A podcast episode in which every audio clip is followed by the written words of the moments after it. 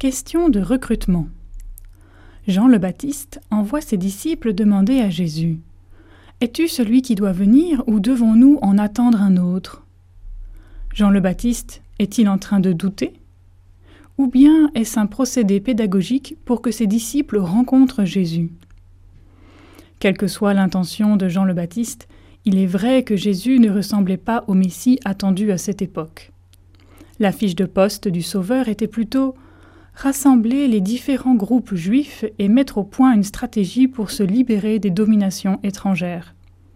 Il devait être reconnu comme envoyé par Dieu grâce à son charisme et à sa connaissance de la Torah. Jésus connaît les Écritures, mais pour le reste, il ne correspond pas au profil. Beaucoup sont touchés par sa parole, mais de là à penser qu'il est le Messie, il y a un pas que beaucoup n'osent pas franchir.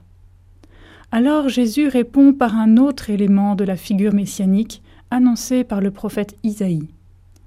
La puissance de Dieu rend la vue aux aveugles, fait entendre les sourds, bondir les boiteux, parler les muets et libère les captifs. Les guérisons et les signes accomplis par Jésus témoignent que sa puissance vient de Dieu.